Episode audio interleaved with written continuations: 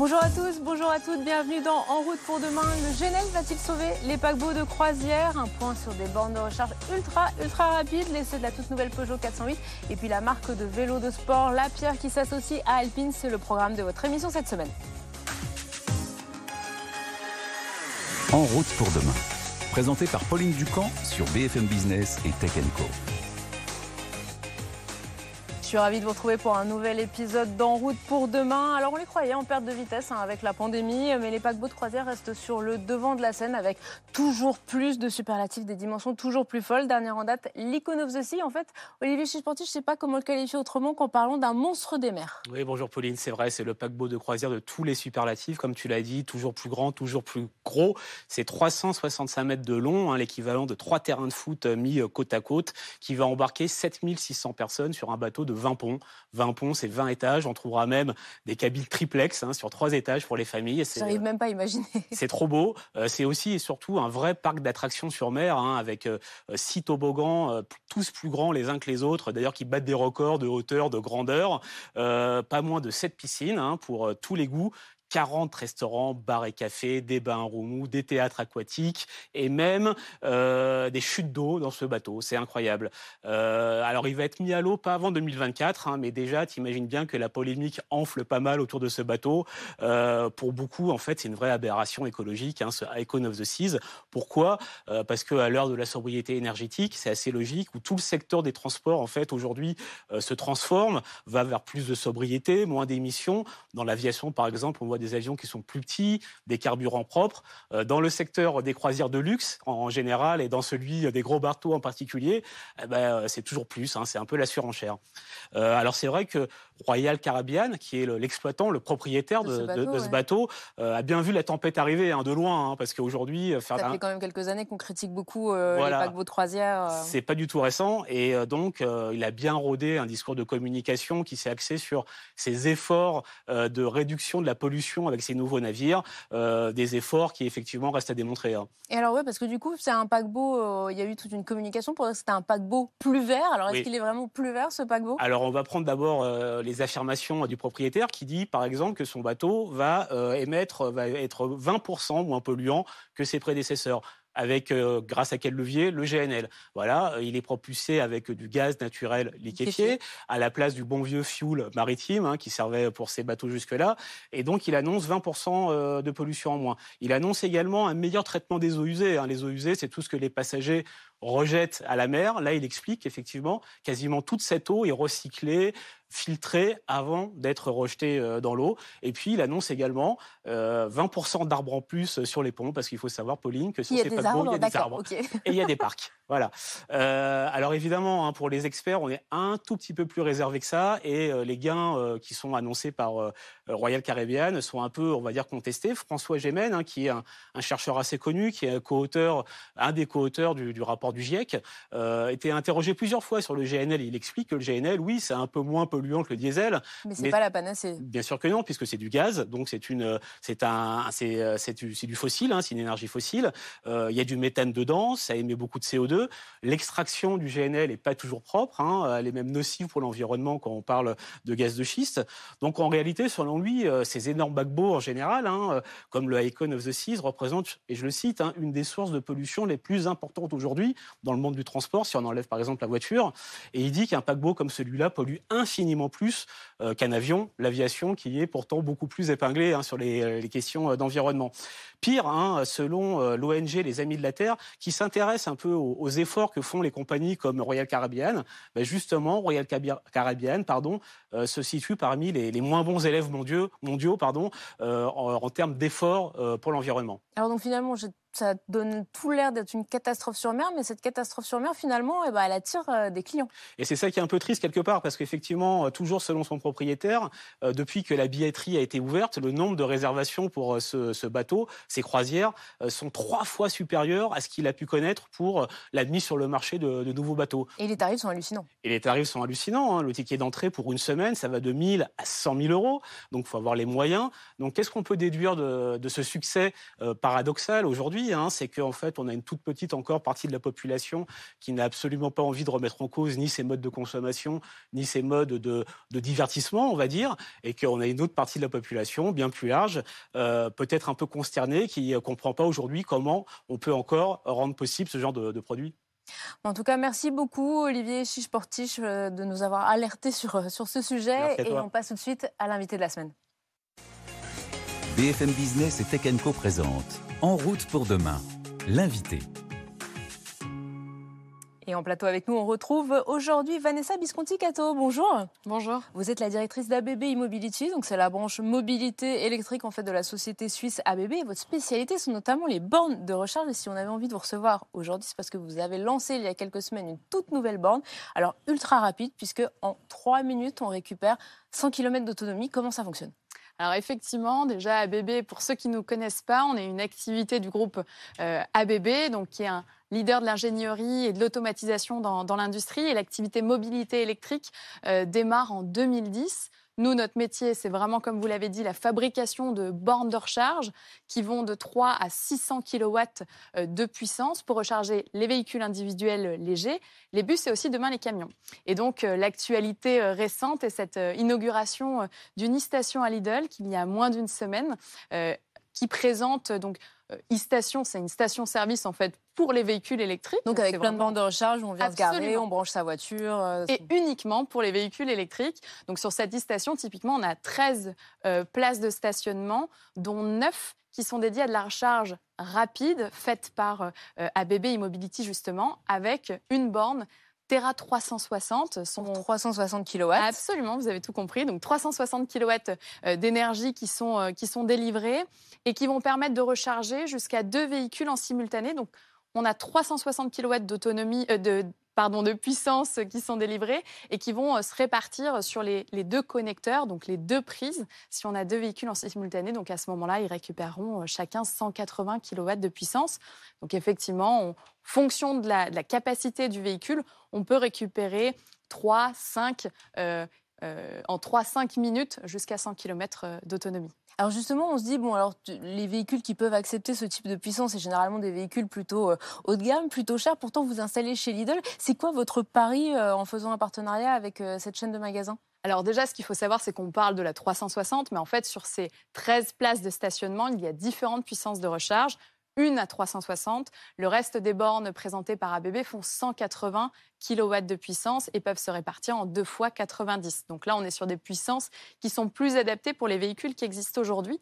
Et ce qu'il faut bien se dire, c'est que ces installations-là, elles sont euh, conçues pour être pérennes, puisqu'elles sont conçues pour être là 8-10 années. Donc il faut non seulement recharger les véhicules qui sont disponibles aujourd'hui sur le marché, mais aussi les véhicules de demain. Et on voit bien que la tendance, elle est plutôt à l'augmentation euh, de la taille des batteries et de leur capacité à absorber plus de puissance. Donc c'est vraiment la raison pour laquelle nous, on est plutôt à l'avant-garde d'aller chercher des puissances supplémentaires parce qu'on voit bien que l'usager, il veut se recharger quand il est en route, ce qu'on appelle en route, nous, pas à domicile ni à son lieu de travail, mais sur une aire d'autoroute ou sur un lieu comme celui-ci, une station-service, le plus vite possible en se rapprochant idéalement du temps de recharge, euh, du temps de, faire son plein aujourd'hui dans le modèle euh, traditionnel. Alors la Terra 360, euh, c'est justement c'est celle qui est la plus puissante en France, mais vous avez des bandes qui vont jusqu'à 600 kW. Le but c'est vraiment ça, c'est ça s'adresse à, on anticipe la voiture dans 15 ans où peut-être on aura 1000 1500 km d'autonomie. Alors aujourd'hui, on n'est pas forcément euh, uniquement sur le segment du véhicule individuel, ce que je vous disais. Nous, on va plutôt s'arrêter là. Aujourd'hui, on est à 360 euh, kW pour le véhicule individuel, c'est déjà très bien. Les solutions qui vont au-delà sont plutôt pour les véhicules plus lourds. Vous en avez une image derrière, derrière vous. On voit des bus les derrière nous pour ceux qui nous écoutent à la radio. Exactement, donc les bus et puis euh, les, les, camions demain. Euh, les bus, typiquement, on a euh, aujourd'hui dans le sud-est de la France, plus particulièrement à Nice, l'agglomération est, est, précurseur et pousse beaucoup cette mobilité électrique, cette transformation-là. donc on a installé un certain nombre de chargeurs, près de 150 chargeurs dans les dépôts pour recharger les bus de nuit. Donc là, on n'est pas sur des puissance très élevée parce qu'on a le temps, absolument. Mais on a aussi des pantographes qui sont installés, eux, en voirie, qui vont permettre une recharge en 5-6 minutes du bus pour qu'il puisse reprendre sa route. Donc là, on est sur des puissances beaucoup plus élevées. Et quand on parle du camion, eh bien, dans les cartons de la R&D, euh, on parle du mégawatt chargeur demain. Alors demain, c'est 2024, hein, bien sûr. Oui, c'est de, là aussi, demain en termes voilà, ça arrive très vite. Euh, et, et, là aussi, on parle de puissance plus importante parce que euh, on est sur des véhicules qui ont des capacités de batterie bien plus élevées. Alors justement, on en parle souvent, mais euh, ça coûte beaucoup d'argent d'installer euh, des stations, d'installer euh, des bornes, surtout quand elles sont aussi puissantes, puisqu'il faut derrière avoir l'installation électrique qui permet justement de délivrer cette puissance. Combien ça coûte aujourd'hui une Terra 360 en termes d'installation? Alors si on prend l'installation complète, hein, au-delà de la borne, il faut bien penser à toute la partie euh, génie civil également de l'installation, toute la partie électrification, vous l'avez bien dit, en amont, l'installation potentiellement d'un poste, fonction d'un poste de transformation, fonction du lieu où vous vous trouvez. On est sur des projets effectivement qui peuvent approcher les 100 000 euros, mais il n'y a pas une valeur euh, très vraie dans ce que je vous dis parce que ça dépend vraiment de chaque situation qui est différente et de l'environnement dans lequel, euh, dans lequel on se situe. Au-delà de ça, on voit bien de toute façon que c'est une nécessité. Aujourd'hui, en France, on vient de dépasser le million de véhicules électriques ou hybrides rechargeables en circulation. Et si on veut continuer à avancer dans cette transformation pour une mobilité zéro émission, il faut absolument qu'on ait non seulement de la solution de recharge à domicile, c'est 90% de la recharge qui se fait à domicile ou sur le lieu de travail, mais bien en route, ce que je vous disais tout à l'heure, sur un centre euh, commercial, pendant qu'on fait euh, sur la route des vacances, euh, sur les stations-service, sur les stations euh, à essence traditionnelles que l'on connaît. C'est bien là-dessus où il faut qu'on investisse si on veut pouvoir atteindre le 3 millions de véhicules électriques en 2030 et plus. Justement, vous en parliez à l'instant, 1 million de véhicules électriques et hybrides rechargeables sur, dans le parc en France. Il y a un autre million qu'on attendait depuis un certain temps, c'était justement le nombre de bornes accessibles euh, en France euh, par le grand public. On en est où euh, Le maillage est suffisant aujourd'hui sur le territoire? Il y a des points qui pêchent? Alors j'aimerais un million, mais le chiffre objectif, c'était 100 000 points de charge. Et déjà, c'est beaucoup. Donc l'objectif qui avait été fixé par le gouvernement, c'était 100 000 points de charge. Aujourd'hui, à fin euh, octobre, on, était à, plus de 75 000 euh, points de charge ouverts au public. L'idée derrière ces grands chiffres-là, c'est de donner une impulsion, de donner une vision. Et, et en ça, cet objectif a été très bon parce qu'il faut bien se rappeler qu'au moment où il a été donné, on était plutôt à 36 000 points de charge ouverts au public. Donc on a fait plus fois deux. Euh. Exactement, en très peu de temps. Euh, donc aujourd'hui, on peut quand même se targuer en France d'avoir un maillage qui est vraiment bon. Maintenant, il faut avoir donc différentes typologies de puissance pour s'adapter euh, aux différents lieux, pour s'adapter aux différents usages, et puis poursuivre avec des solutions efficaces et pérennes qui soient bien maintenues dans le temps pour qu'on ait un service soit offert à l'usager, qui soit tout le temps disponible. C'est bien ça aujourd'hui finalement euh, la complexité et ce sur quoi les différents industriels et acteurs de la mobilité électrique doivent, travailler ensemble.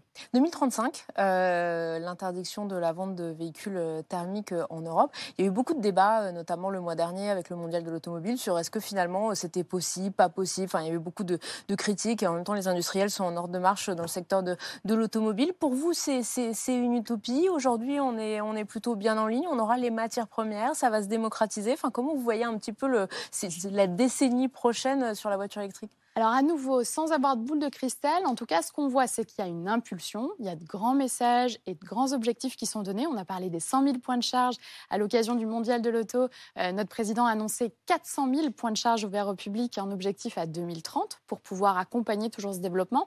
Et c'est finalement ces données-là dont on a besoin, nous, industriels, pour se préparer et investir nous aussi.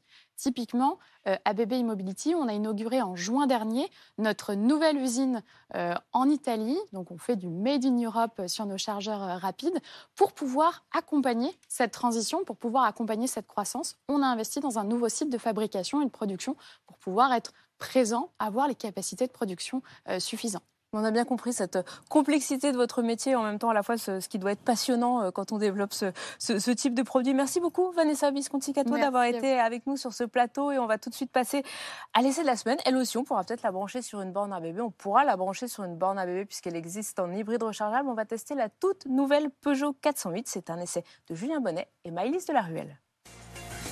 BFM Business et Tech Co présente En route pour demain, l'essai. En cette fin d'année 2022, euh, Peugeot dévoile un tout nouveau modèle euh, dans sa gamme avec un numéro inédit. La 408, mais c'est surtout aussi un nouveau format de carrosserie pour la marque Lyon avec son premier SUV coupé. Officiellement, Peugeot parle de silhouette fastback, mais on y retrouve en effet un crossover entre plusieurs formats de carrosserie, donc à la fois la berline avec une position de conduite qui reste assez basse, mais on a aussi des attributs de SUV avec des protections un peu partout autour du véhicule et une garde au sol qui est relevée de 4 cm par exemple par rapport à une 308. Et pour la partie coupée, bah, ça se passe plutôt bien sûr à l'arrière avec ce toit plongeant et ces petites oreilles de chat qui dépassent des deux côtés pour l'aérodynamique. On retrouve un design très travaillé hein, sur cette 408 avec des lignes de carrosserie qui courent tout le long du véhicule et une face avant avec cette espèce d'effet pailleté bleu qui met particulièrement bien en avant le nouveau logo. Cette 408, c'est d'ailleurs le deuxième modèle après la 308 à arborer cette nouvelle signature Peugeot. Cette 408, elle inaugure aussi une nouvelle couleur chez Peugeot avec ce bleu obsession avec un rendu qui va fortement varier selon la luminosité. Donc clairement, Peugeot mise beaucoup sur le design sur ce nouveau modèle, mais on va voir tout de suite à l'intérieur à quoi ça ressemble. À l'intérieur de cette nouvelle 408, on découvre un intérieur assez luxueux et moderne dans la lignée finalement de la dernière 308. On retrouve notamment bah, l'écran tactile 12 pouces au centre pour l'info divertissement avec ses high toggle, donc ces petites touches personnalisables tactiles qu'on va retrouver juste au-dessus des touches piano qui permettent elles d'avoir un accès plutôt facilité à la climatisation qui est seulement en réglage tactile sinon. On a également une console centrale particulièrement bien aménagée avec juste sous l'écran bah, de la recharge à induction. Cette 408 elle est vendue uniquement en version boîte automatique donc il n'y a pas besoin d'avoir d'espace pour un levier de vitesse donc ça ça va vraiment optimiser bah, les espaces de rangement ou encore le petit levier de changement de mode très pratique pour passer facilement de marche avant à marche arrière ou pour changer de mode de conduite entre hybride et conduite 100% électrique ou euh, sport. On retrouve également l'iCockpit 3D et le petit volant, donc deux marques de fabrique des intérieurs Peugeot maintenant depuis pas mal d'années. La petite réserve sur cet intérieur, bah, c'est qu'il est quand même très joli, avec des sièges assez confortables, mais qu'on trouve finalement l'ambiance peut-être un peu sombre. Et ça, ça peut être résolu avec une option qu'on n'a pas nous sur notre modèle d'essai, un toit panoramique avec un vélum, donc qui peut apporter pas mal de luminosité à bord. Et on part tout de suite sur la route voir ce que donne cette nouvelle Peugeot 408.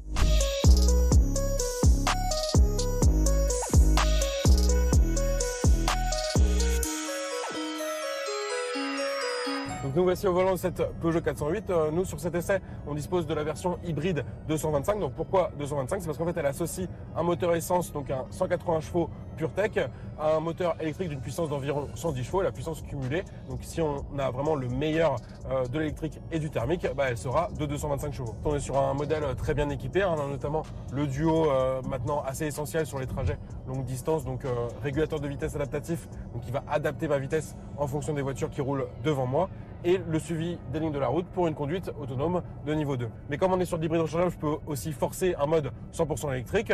L'autonomie, elle est annoncée à 60 km, mais il faut voir en fonction de la consommation. Nous, par exemple, ce matin, au démarrage, on avait une autonomie annoncée de 34 km. Pour recharger la batterie de 12,4 kWh qu'il y a dans cette 408, bah, on peut bien sûr la brancher. Donc il y a une puissance de charge de 3,4 kW, donc assez faible de série, mais en option, on peut avoir un chargeur embarqué de 7,4 kW. L'autre solution, si on a par exemple roulé sur une longue distance et qu'on arrive dans une zone urbaine on va vouloir rouler plutôt en 100% électrique, de pouvoir forcer la recharge électrique de la batterie grâce au moteur thermique. Donc forcément, je vais un peu surconsommer. Là, par exemple, il me restait 10 km d'autonomie électrique. Bah, grâce au mode e-save, j'ai demandé à avoir 20 km d'autonomie. Donc là, depuis une trentaine de minutes, le moteur thermique, bah, il est consacré bien sûr à faire rouler le véhicule, mais également à recharger la batterie. Et là, je suis à 16 km affiché, donc j'aurai bien à, terme bah, l'autonomie désirée. Un véhicule qui incarne donc bien la montée en gamme de Peugeot. On en parle tout de suite avec sa directrice générale, Linda Jackson.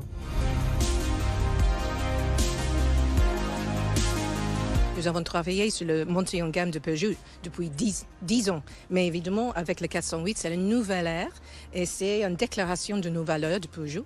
Euh, nos valeurs, c'est simple, c'est allure, c'est le design. Je pense que ça, c'est clair. Euh, avec, c'est l'émotion, le plaisir à conduire. Ça, c'est le frais euh, recette, euh, design, plus, plus euh, le plaisir à conduire pour Peugeot. Et le troisième, évidemment, c'est l'excellence, l'efficience, mais aussi la qualité. Cette montée en gamme, elle se retrouve également dans les tarifs de cette nouvelle 408 qui démarre à partir de 35 430 euros, donc en finition d'entrée de gamme allure avec la motorisation essence 130 chevaux. En finition haut de gamme GT, donc comme notre modèle d'essai, il faut compter un tarif de départ de 39 750 euros. Mais pour notre modèle d'essai, donc en version hybride rechargeable 225 chevaux, il faut compter quasiment 10 000 euros de plus avec un tarif de départ à 49 320 euros. Peugeot fait d'ailleurs le pari osé sur un modèle qui se veut une grande routière bah, de ne pas proposer de diesel. On n'a que de l'essence et de l'hybride rechargeable essence également, en attendant une version 100% électrique pour plus tard. BFM Business et Tech Co présente En route pour demain, en région. Alors bateau, auto et maintenant vélo. Bonjour Thierry Cornec. Bonjour.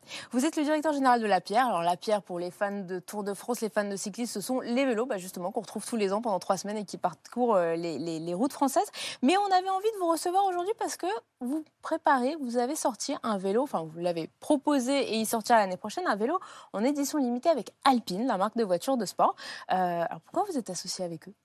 Parce que deux marques euh, orientées performance, quoi de plus normal, deux marques françaises en plus, quoi de plus normal que de s'associer autour d'un projet commun Qu'est-ce que ça vous apporte à vous de vous associer à une, marque de, de, voiture comme ça française? C'est parce que vous êtes basé à Dijon et vous vous dites euh, eux sont à Dieppe, on fait une sorte euh, voilà de, de, Made in France ensemble? C'est quel est le On aurait pu se dire que c'était une sorte de Made in France, mais on est comme Alpine, à la recherche d'une internationalisation de notre marque un petit peu plus forte.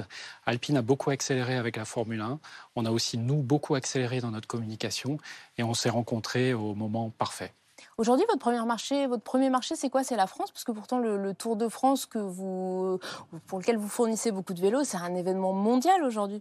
Le premier marché, c'est la France. Le second, l'Allemagne. On est distribué dans 40 pays. Euh, au niveau international. La Suisse, l'Angleterre, la Belgique sont aussi des marchés importants. Justement, ce vélo, euh, ce vélo alpine, qu'est-ce qu'il a de particulier parce que bon, il a une couleur euh, bleue qui rappelle celui des voitures de sport. On le voit pour nos, nos, auditeurs à la radio, donc il est tout bleu. C'est vraiment un vélo, un vélo sportif. Mais au-delà de ça, qu'est-ce qu'il, qu'est-ce qu'il a de plus qu'un vélo de sport classique? Alors, il est équipé comme un vélo du Tour de France ou d'un coureur du Tour de France. Ce qu'il a de particulier, ce vélo-là, c'est qu'on a repris la peinture de la nouvelle A110R présentée il y a quelques semaines. Donc pour les fans de la marque Alpine, voilà, il a un, ADN particulier ce vélo. C'est un collector, alors c'est aussi un tarif euh, assez élevé puisqu'on est à près de 9000 euros si j'ai bien, bien lu euh, sur le site internet, c'est ça? Effectivement, 9000 euros. Alors du coup, vous avez c'est à peu près le prix, vous me disiez, des vélos euh, que vous euh, fournissez aux coureurs euh, du Tour de France. Justement, le Tour de France, c'est vraiment votre, votre ADN. Vous êtes la marque du Tour de France. Qu'est-ce que ça apporte à une marque comme vous, justement, d'être sur un, un, événement comme ça? Parce que certes, il y a la communication, mais ça doit être aussi beaucoup d'enjeux, aussi bien techniques que, que de stress pour avoir toujours les vélos, les équipements tout au long de, de, l'épreuve. Ça apporte beaucoup plus que ce qu'on imagine, au-delà du partenariat. On est la marque qui avons le partenariat le plus long avec une équipe du Tour de France depuis maintenant 2001, donc plus de 20 ans. Donc c'est une fidélité euh, vraiment importante avec, euh, avec cette équipe. Et puis au-delà du partenariat, au-delà de, la, au-delà de la communication au niveau mondial, la plateforme du Tour de France, on développe avec les coureurs et avec l'équipe nos nouvelles plateformes. Quand je dis plateforme, c'est nos nouveaux vélos. Et par exemple, le vélo qui va suivre celui qui est actuellement utilisé par les coureurs est déjà en développement avec eux. Et du coup, ce vélo, ce nouveau vélo, on le, retrouvera quand? L'année prochaine euh? On le retrouvera quand il sera prêt. Je ne peux pas faire trop de teasing, mais on le retrouvera quand il sera prêt. On le retrouvera surtout quand on aura validé toutes les innovations qu'on souhaite y mettre. sur votre site internet, on voit il y a ces, du coup ces vélos euh, ultra performants, euh, très haut de gamme. Vous avez aussi des vélos qui sont beaucoup plus accessibles à quelques centaines d'euros. Vous fabriquez tout en France. Comment, où sont situés vos lieux de production? La Pierre, c'est 150 salariés à peu près en France. Donc on développe, tous nos vélos sont développés en France. Et ensuite, à peu près 20% des vélos sont assemblés en France, le reste des vélos étant assemblés en Europe dans les usines du groupe auquel on appartient. Donc où au Portugal, en, dans d'autres pays? En Hongrie, en Turquie, en, en Pays-Bas, pardon. Voilà. Et du coup, en termes de répartition du chiffre d'affaires, c'est quoi? C'est la, course et les vélos performance qui tirent votre chiffre d'affaires ou c'est plutôt le volume et finalement euh, la vitrine, ce sont les vélos euh, performance comme celui pour Alpine ou ceux du Tour de France? C'est la performance qui tire la marque, euh, effectivement. La performance dans le vélo classique, mais aussi dans le vélo électrique. On est champion du monde de VTT électrique cette année, donc ce n'est pas rien pour une marque comme la nôtre. Et puis ensuite, ce sont c'est le reste du volume qui tire, qui tire la marque, des vélos entre, on va dire, 1000 et 3000 euros. On, a beaucoup parlé, il y a un an, on était euh, sur ce plateau, on parlait tout le temps de pénurie de composants. Vous en êtes où? Alors, la pénurie se régule, mais l'industrie du vélo a vraiment souffert. Alors, souffert positivement, parce que c'est une forte demande, la demande a explosé. Et toute la chaîne logistique s'est trouvée vraiment euh, mise sous, euh, sous tension. Ça va mettre encore quelques temps. Il y a certains composants, en fait, ça part de la matière première qui est fabriquée, euh, qui peut être fabriquée en Asie, mais aussi en Europe. Et toute la chaîne logistique qui suit maintenant va mettre encore quelques mois avant de se réguler. La bonne nouvelle, c'est que des vélos sont maintenant disponibles dans les magasins sur quasiment tous les segments. Certains segments ont encore un petit peu de pénurie, mais normalement, les consommateurs trouvent le vélo qu'ils souhaitent.